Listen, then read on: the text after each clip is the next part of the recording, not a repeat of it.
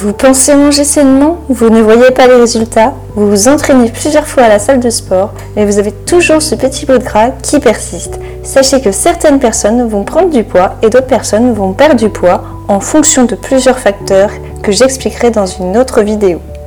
Mettez-moi dans les commentaires si ces sujets de vidéo vous plaisent. Aujourd'hui, on va s'attarder sur la prise de poids de façon dérégulée. Je ne parle pas d'une personne en sous-poids qui doit démaigrir, mais des personnes en surpoids qui doivent maigrir. Dans les deux cas, le but est d'atteindre la minceur propre à la morphologie, le poids de forme qui nous est propre. Je suis là pour vous partager les informations cruciales. Je vais partager avec vous les 8 habitudes qui vous empêchent de perdre le petit bout de gras qui persiste et qui peut s'accumuler autour du ventre. Peut-être que c'est le cas si vous êtes passé par la boulimie. Certaines de ces habitudes vous paraissent banales, mais il y a de quoi dégrader votre physique, très important dans la capacité de votre organisme à gérer le stock de gras. Mais la bonne nouvelle, c'est que je suis là pour vous aider à les identifier et vous pourrez ensuite apporter les corrections nécessaires pour améliorer votre physique. Alors la première habitude, c'est pas vraiment une habitude, désolé de vous décevoir.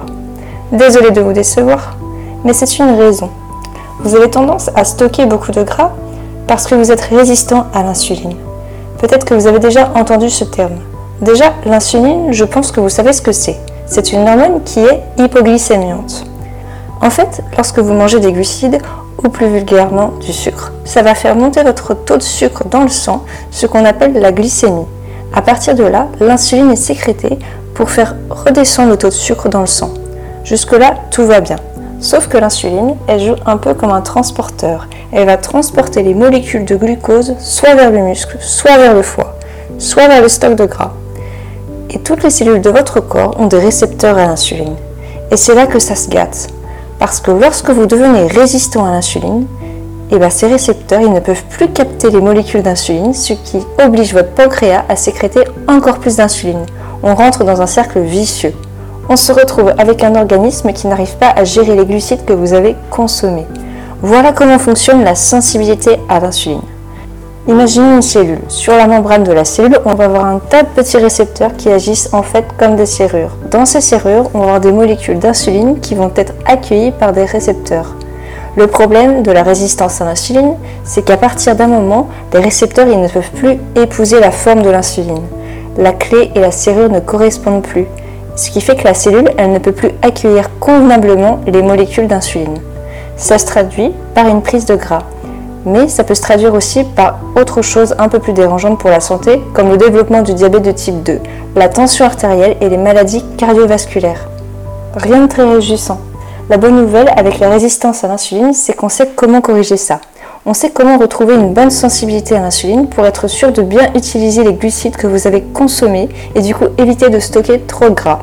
Au-delà des recommandations classiques comme bien dormir, évidemment comme vous en doutez parce que j'en parle H24, faire du sport en l'occurrence, faire de la musculation, développer votre masse musculaire, parce que ça améliore la sensibilité à l'insuline, mais on peut avoir recours à quelques petites astuces pour améliorer la sensibilité à l'insuline de manière significative, en plus des autres habitudes que vous, en plus des autres habitudes que vous devez forcément intégrer à votre routine quotidienne. Et on parle de variété de votre régime alimentaire, mais surtout de variété des fruits et des légumes que vous allez consommer, car ils ont une richesse en antioxydants. Les études scientifiques il nous recommande de consommer une quantité variée de fruits et légumes de couleurs différentes, en fonction des saisons bien sûr. Vous avez bien entendu, parce qu'une couleur équivaut à un antioxydant. Donc si vous arrivez à manger sur une journée ou sur une semaine des tomates qui sont rouges, du chou rouge qui est violet, des myrtilles qui sont bleues, des framboises qui sont rouges, de la patate douce qui est orange, vous avez les antioxydants différents qui vont jouer sur votre santé générale et qui vont avoir une influence sur la sensibilité à l'insuline. Et on peut ajouter quelque chose de très simple, c'est les épices. Oui, les épices ont une influence positive sur la sensibilité à l'insuline. Donc lorsque vous avez consommé du curcuma, de la cannelle, du grec et toutes autres épices, vous pouvez être sûr que ça peut améliorer la gestion de votre glycémie et du coup, vous éviter de devenir résistant à l'insuline. Abordons la deuxième habitude. Et cette deuxième habitude, c'est la sédentarité. Alors oui, vu comme ça, ça a l'air évident, mais la sédentarité, littéralement, ça peut vous tuer. Et je n'exagère pas les choses. Vous savez, aujourd'hui, on a tendance à rester très peu actif et faire 3 heures de musculation par semaine, c'est pas considéré comme être quelqu'un d'actif, si jamais vous avez tout le reste de votre journée assis devant un bureau. Donc on peut très bien être sédentaire mais avoir quand même une activité physique régulière. Je sais c'est contradictoire mais pourtant c'est la réalité.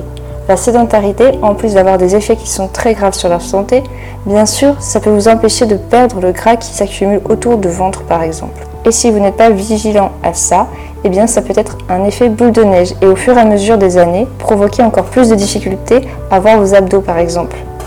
Mais il y a une bonne nouvelle, c'est qu'au-delà du fait que la sédentarité ce soit un peu un concept abstrait, on peut calculer son taux de sédentarité, c'est quelque chose qui est utilisé par les diététiciens par exemple. On fait appel à quelque chose qui s'appelle le NAP, le niveau d'activité physique, qu'on va multiplier par un certain coefficient pour avoir un résultat final. Donc par exemple le nombre d'heures que vous ne passez pas à dormir, ça va être multiplié par un certain coefficient. Le nombre d'heures que vous allez passer à faire du sport, ça va être multiplié par un autre coefficient. Et du coup, avec toutes ces infos et en prenant toutes les activités que vous allez faire tout au long de la journée, eh bien vous tombez dans une valeur et cette valeur, ça vous permet de déterminer si oui ou non vous êtes sédentaire. Si oui ou non, il va falloir bouger un petit peu plus. On a donc des paliers qui correspondent aux résultats que vous avez eu grâce à cette formule.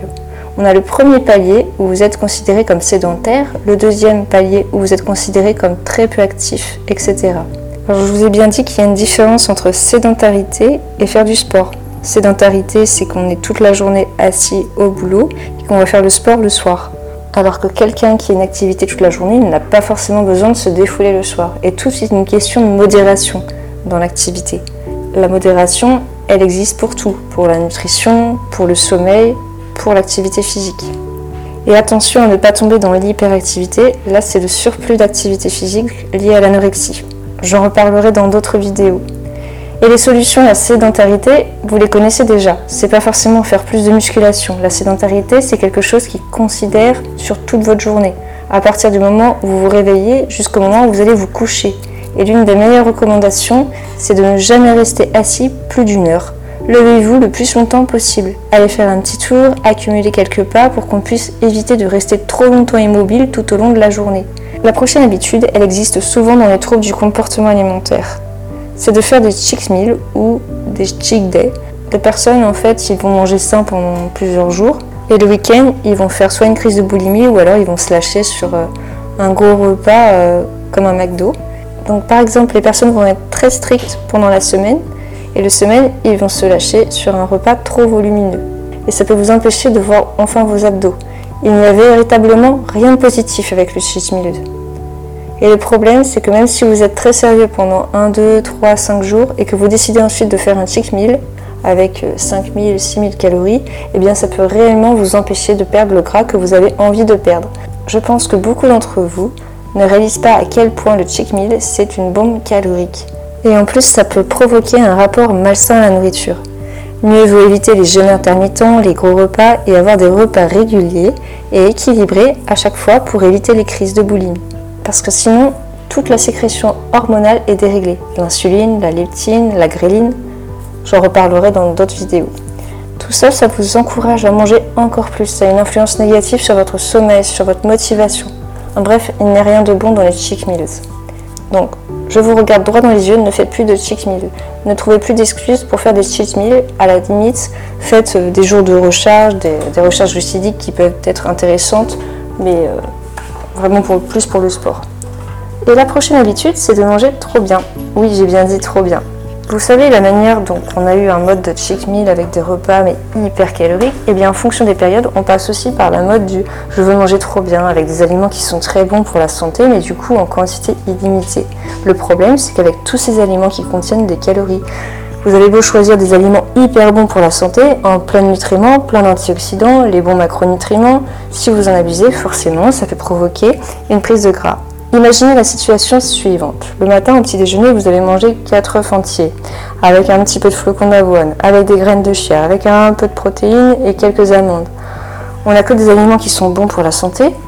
Mais imaginez ensuite le midi, vous décidez de manger euh, du saumon accompagné avec du riz qui est bon pour la santé, des légumes, de l'huile d'olive, etc., etc. Tout ça c'est bon pour la santé, mais vous ne faites pas attention aux quantités ça veut dire que même ça peut vite monter. Après, une petite collation avec une cuillère de beurre de cacahuètes, euh, des oléagineux, du fromage blanc, du miel. Encore une fois, ce sont des trucs bons pour la santé.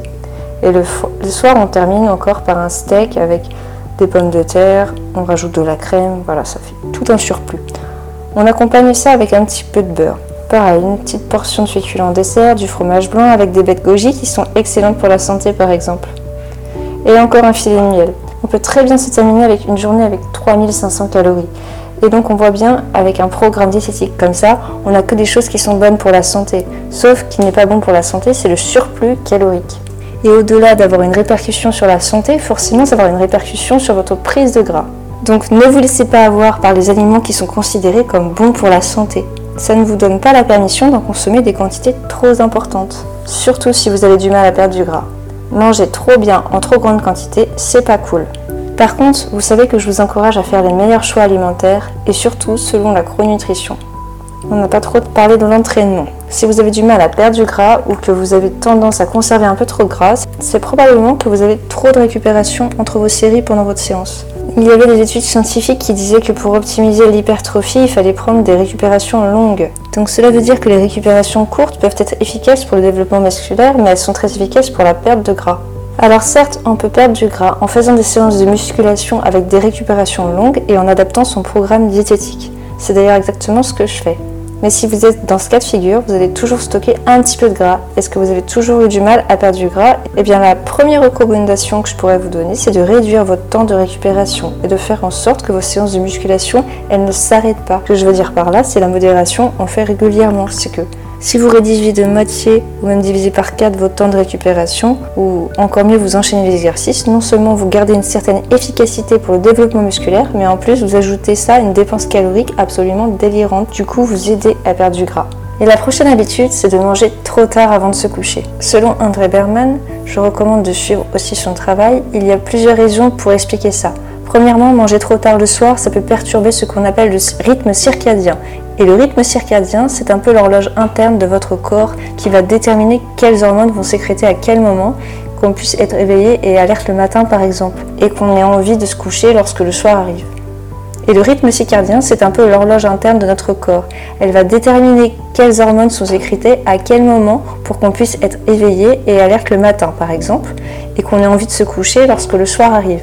Lorsqu'on mange trop tard le soir, notre organisme doit digérer et métaboliser tout ce qui vient d'être ingéré. Et le problème, c'est que c'est un peu contradictoire avec le fait de se relaxer pour aller se coucher. On a donc forcément la qualité du sommeil qui va se dégrader, et vous savez bien qu'un mauvais sommeil, ça peut augmenter la prise de poids.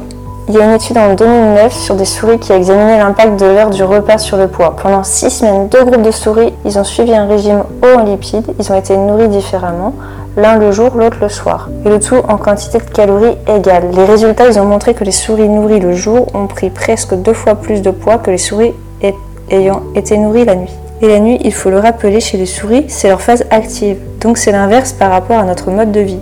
Donc non seulement manger tard le soir peut perturber le sommeil, mais en plus ça peut engendrer une prise de poids.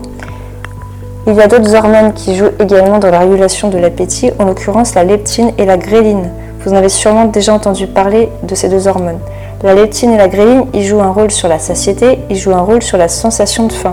Et lorsque la production de ces hormones est déréglée, elle est de mauvaise qualité, ça peut se répercuter par une suralimentation les jours suivants. Donc vraiment aucune bonne nouvelle. En plus du fait de manger tard le soir, est-ce que ça vous arrive de manger debout ou de finir votre repas hyper rapidement, genre en 10 minutes ou 15 minutes? Manger debout, c'est devenu une pratique courante dans notre société actuelle. Je suis persuadée que certains d'entre vous n'ont pas vraiment le temps de déjeuner par exemple. Et ils se précipitent non seulement en mangeant debout, mais en plus en mangeant rapidement. Et puis si on ajoute à ça manger n'importe quoi, là on a une accumulation de facteurs qui va forcément vous prédisposer à prendre du gras. Même si on peut penser que ces habitudes n'ont pas forcément d'influence sur la prise de gras, après tout, manger debout, manger rapidement, qu'est-ce que ça change à partir du moment où on ingère des calories? Eh bien en fait, ça peut avoir de grosses répercussions, en l'occurrence sur la satiété et sur l'absorption des nutriments essentiels, à cause d'une mastication qui est insuffisante et qui ne serait pas faite de manière complète. Donc oui, manger dans des bonnes conditions, c'est presque aussi important que de sélectionner les bons aliments. Avoir une diète de qualité, c'est juste une partie de l'équation. Le reste serait par exemple le timing des nutriments et les conditions dans lesquelles vous allez consommer votre repas. En plus, vous le savez probablement, manger trop rapidement, ça peut altérer la satiété. On a l'impression de ne pas être rempli, on a tendance à manger encore plus. Cercle vicieux qui nous amène à un stockage de gras. Donc le conseil est le suivant. Ne mangez pas trop tard avant de vous coucher. Faites l'effort de consacrer du temps à votre déjeuner et à votre dîner en mangeant assis et pas trop rapidement. Et j'aimerais continuer avec une habitude qui moi me tient à cœur et je trouve très importante. C'est la difficulté à dire non. Vous savez à quel point l'environnement peut jouer un rôle très important, déterminant sur votre progression, que ce soit pour prendre du muscle, pour perdre du gras, pour améliorer votre bien-être, pour améliorer votre business, votre entourage, votre environnement. Ça joue un rôle déterminant on sait à quel point c'est encore plus important pour la nourriture. Parce que manger, c'est quelque chose de social. Manger, c'est quelque chose qu'on a envie de partager avec d'autres personnes pour passer de bons moments. Mais le souci, c'est que les événements sociaux sont très souvent liés à la malbouffe. Faut dire ce qui est, quand on passe du temps avec ses amis, on n'a pas envie de se casser la tête à manger des brocolis avec du cabillaud. On a plutôt envie de se diriger vers des trucs apéritifs, parfois l'alcool, des boissons sucrées. Et lorsqu'on subit un peu de pression avec l'entourage, c'est très difficile de dire non. Difficile de dire non à un resto, difficile de dire non à un apéro.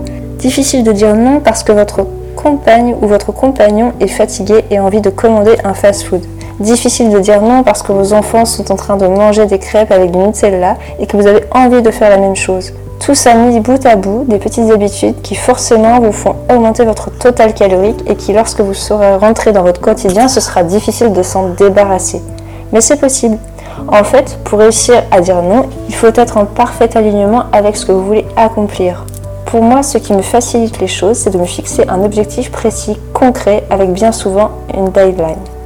Je mets cet objectif le plus haut possible dans ma liste de priorités, ce qui fait que lorsque on me propose quelque chose qui va compromettre l'accomplissement de cet objectif, j'aurai beaucoup plus de facilité à dire non. Et cet objectif, je sais qu'il va m'épanouir, et comme je suis avant tout intéressée par mon propre bien-être, ce qui est logique, je vais tout faire pour l'accomplir. Alors évidemment, vous imaginez bien que le but n'est pas de se transformer en ermite et qui ne mange jamais avec ses amis et qui refuse toujours tout. Évidemment, l'objectif c'est de trouver une balance, c'est d'arriver à prendre assez de recul pour être conscient des moments où vous avez la possibilité de dire oui et les moments où il faudra mieux dire non. Et personnellement, je m'applique une règle très simple. À partir du moment où ça me fait culpabiliser de dire oui, eh bien je dis non. Et mine de rien, instinctivement, on a tendance à savoir ce qu'on devrait faire et qu'on ne devrait pas faire. Donc écoutez votre instinct. Ne vous laissez pas avoir pour votre environnement. Non seulement ce ne sera pas bon pour vous, mais en plus, en étant quelqu'un de plus déterminé, je suis sûre que ça aura une influence positive sur votre environnement également. Et si je vous disais que vos croyances limitantes peuvent vous faire prendre du poids? Autant que perdre du poids dans l'anorexie. Par exemple, on se dit aujourd'hui je ressemble à ça, mais pourtant j'ai pour objectif d'avoir tel physique, avec telle silhouette, avec telle performance. On peut se dire c'est bien trop ambitieux, autant ne pas se casser la tête et essayer d'accomplir ça parce que je ne suis pas capable. Mais ça, c'est une croyance limitante. La réalité, c'est que vous en êtes capable. Et d'ailleurs, tout le monde en est capable, que ce soit prendre ou perdre du poids, atteindre la minceur, un poids idéal. Surtout lorsqu'on parle de perte de gras. Par rapport à la prise de muscle, c'est peut-être un peu différent. Et effectivement, il y a des facteurs génétiques qui rentrent très largement en compte. Tout le monde ne peut pas devenir euh, monsieur Olympia. Par contre, tout le monde peut avoir des abdos. Ça, c'est sûr et certain. Le problème, c'est que ces croyances limitantes, c'est qu'elles vont littéralement façonner votre réalité. Vous allez entrer dans une dimension parallèle qui vous fait croire que vous ne pourrez jamais arriver à atteindre votre objectif. Et à l'intérieur de cette dimension parallèle, vous allez faire des mauvais choix. Vous allez vous diriger trop facilement vers le frigo pour prendre un snack. Vous allez zapper cette séance de cardio alors que vous savez qu'il faudrait le faire pour atteindre votre objectif. Mais étant donné que vous serez dans une dimension parallèle où vos croyances limitantes sont très fortes, et eh bien forcément vous avez l'impression de ne pas pouvoir en sortir. Et ça, ça craint un peu parce que psychologiquement, ça renvoie une sensation d'échec, un cercle vicieux qui fait que vous n'avez aucune motivation pour changer, pour défaire cette croyance. Il faut d'abord les reconnaître, il faut les identifier, il faut y faire face. Ensuite, il faut les contester. Il faut changer votre comportement, changer votre dialogue intérieur pour que vous puissiez changer aussi votre composition corporelle. Donc on a fait le tour sur ce qui était le plus important pour moi, des habitudes qui compromettent le plus votre capacité à perdre du gras. On peut continuer la discussion dans les commentaires, j'y répondrai. Faites-moi part des habitudes dont vous êtes coupable et celles que vous aimeriez changer. Comme d'habitude, si la vidéo vous a plu, on met un gros pouce en l'air et on s'abonne à ma chaîne. Je vous retrouve très vite dans d'autres conseils. À bientôt